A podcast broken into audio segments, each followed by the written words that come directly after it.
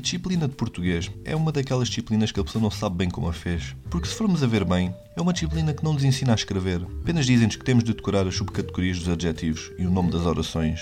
E depois tínhamos o temível grupo 3, em que num texto de 200 a 350 palavras tínhamos que dar a nossa opinião estruturada sobre um assunto que só descobrimos na altura do que se tratava.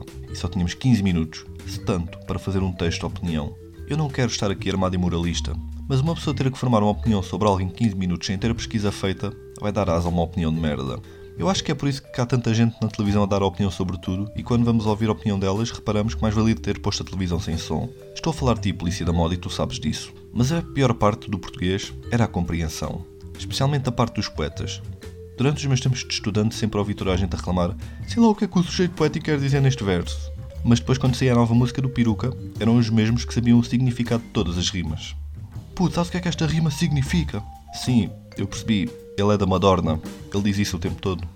Eu não me quero gabar, mas desde muito cedo consegui descobrir o que é que os poetas queriam dizer nos seus poemas. Porque, tirando Cesário Verde, que é o único poeta que aquilo que estava escrito era aquilo que ele queria dizer, Cesário Verde não perdia tempo a tentar arranjar simbolismo para os poemas. Se um poema de Cesário Verde diz os verdes campos, é porque os cabrões dos campos são verdes.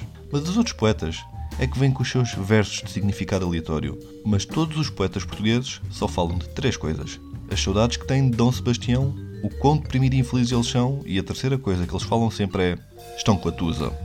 Todos os poemas portugueses de sempre são sobre um desses três temas: saudades do rei, quero-me matar, estou excitado.